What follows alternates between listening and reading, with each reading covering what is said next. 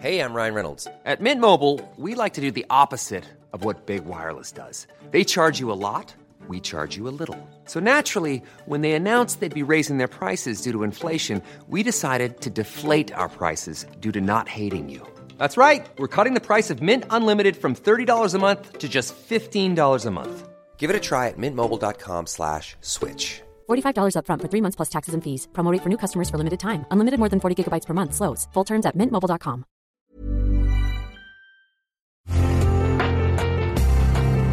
Una imagen vale más que mil palabras y a veces con tan solo escuchar viajamos al mundo infinito de la reflexión. Esta es la imagen del día con Adela Micha.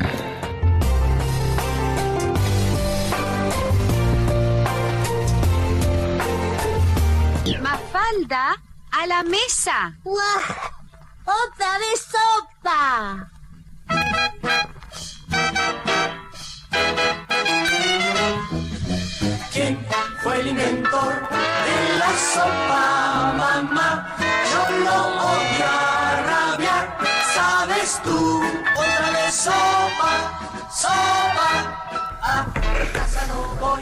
Si hay sopa otra vez, madre no. Pues es que murió ayer, como aquí se los dijimos, Joaquín Salvador Lavado Tejón Quino, el padre de Mafalda, la niña más rebelde, más contestataria, más sabia, respondona y divertida que existe. Quino tenía 88 años, sufrió un accidente cerebrovascular, aunque ya desde hace tiempo estaba en silla de ruedas y tenía glaucoma y esto le afectó la visión. El creador de Mafalda, un genio de verdad, cuya obra gráfica es parte fundamental de la historia argentina, nació en Mendoza en 1932 y desde niño recibió el apodo de Quino pues para diferenciarlo de su tío Joaquín, de quien justo heredó su pasión por el dibujo. Quino tuvo una larga y aclamada carrera, recibió distinciones como la Orden Oficial de la Legión de Honor en Francia y el Premio Príncipe de Asturias en España en el 2014, justo cuando Mafalda cumplió 50 años. En 1963, contaba Quino, la compañía Mansfield le encargó una historieta cuyo eje central fuera una familia. El producto era para hacerle publicidad encubierta a una línea de electrodomésticos y la campaña pues finalmente no salió, pero él guardó el material y lo utilizó cuando el semanario Primera Plana le pidió una historieta. Mafalda fue un pedido de una agencia de publicidad que para la Siam di Tella, que iban a sacar los electrodomésticos que ellos fabricaban con la marca Siam, con una marca un poco como Philips con Filco, que se auto hacía competencia, ¿no? Para hacer los mismos productos con el nombre Mansfield. Entonces había que buscar un nombre para el personaje que se... Y esto a regalar, ofrecerlo a los diarios como si fuera una tira normal de historieta, pero que si usaban un... Para, la- para vender esos productos. Para vender esos productos subliminalmente. Y bueno, entonces los diarios dijeron, no, esto es publicidad, lo tienen que pagar. Entonces esa campaña jamás se hizo. Y yo que había creado esta familia como para usar estos electrodomésticos, me quedé con unas tiras de eso. Y dos años después yo las guardé en un cajón. En primera plana, que fue una revista de actualidad política, de cultura, de todo. Este, Julián Delgado, que yo lo había conocido en Tía Vicenta y él era jefe de redacción de ahí, me dijo, además de las páginas de humor que publicás en Picotipo, Avivato, eh, este, ¿tenés algo distinto? Y le dije, sí, acá tengo estas tiras. Y me las empezaron a publicar en primera plana y así fue.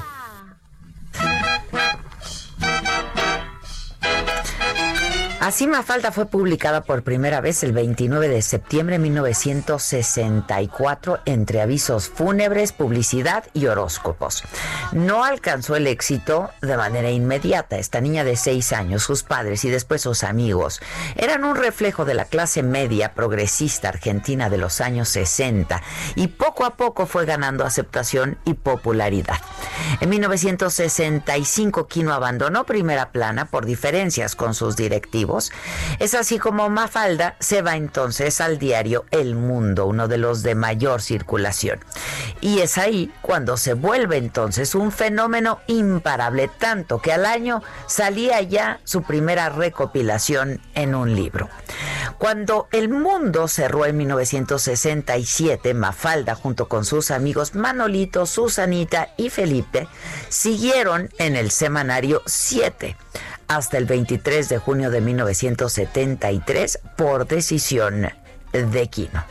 Al mismo tiempo que seguían apareciendo los libros que reunían las tiras cómicas, el filósofo italiano Umberto Eco leyó Mafalda y quedó tan fascinado que se encargó personalmente del álbum que se editó en Italia en 1969, Mafalda, la contestataria. Y escribió que ella no era el personaje de una historieta, sino el personaje de los años 70, una verdadera heroína, rebelde, que rechaza al mundo tal cual es y explica muy bien su contradictorio funcionamiento. Humberto Eco, quien se enamoró de Mafalda, y es que, ¿quién no? Recomendó leerla para entender a Argentina. Memorables son las frases de la rebelde inmortal Mafalda que apenas el martes cumplió 56 años. Paren al mundo que me quiero bajar.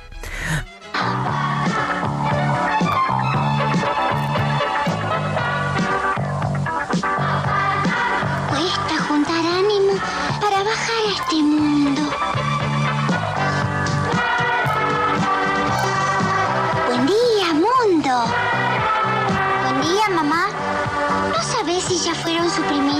Armas nucleares?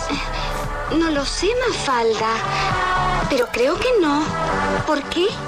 Bueno, por nada en especial. Pero sería lindo levantarse una mañana y encontrar que al fin la vida de uno depende de uno mismo. Siempre preocupada por la humanidad y la paz mundial, se revela contra el mundo que le han heredado sus mayores. ¿Y por qué habiendo mundos más evolucionados yo tenía que nacer en este? Dice Mafalda, quien considera que la sopa es a la niñez lo mismo que el comunismo a la democracia. Ha sido traducida a más de 35 idiomas, fan de los virus, hater de la sopa, ha aparecido en campañas de la UNICEF a favor de la defensa de la niñez, de la educación, la salud, la democracia y los derechos humanos. Está en libros, en el cine, en la televisión y desde el 2012 llegó al mundo digital en formato ebook a la tienda Kindle de Estados Unidos que publica sus 12 libros. Desde ese año está en las redes sociales, Twitter, Facebook, Pinterest. Se publica su página oficial, además de una aplicación de la tira cómica para iPad. Kino, gracias, caray. Gracias por todo, por Mafalda, por Manolito, por Felipito, por todos, por tu legado y por tu genialidad. Por Mafalda, que no se queda sola ni huérfana. Millones la seguimos y la amamos. Y sus frases que han quedado grabadas para siempre en esta memoria colectiva y que hoy más que nunca están vigentes porque resulta que si uno no se apura a cambiar el mundo, después es el mundo el que lo cambia uno, ¿eh? ¿No